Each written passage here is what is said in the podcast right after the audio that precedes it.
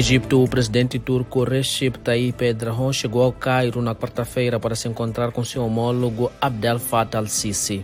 Senegal, o Gabinete de Direitos Humanos da ONU apelou às autoridades de Dakar para que respeitem os direitos humanos, incluindo a liberdade de expressão, associação e de reunião pacífica após a repreensão de jornalistas e manifestantes na sequência do adiamento das eleições para dezembro.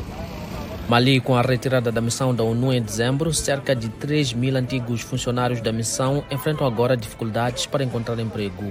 Autoridades dos Estados Unidos, Egito, Catar e Israel reuniram-se em Cairo para prosseguirem com as negociações com vista a um cessar-fogo em Gaza. Costa de Marfim e membros da equipa nacional de futebol foram recompensados após vencerem o torneio da Taça das Nações Africanas.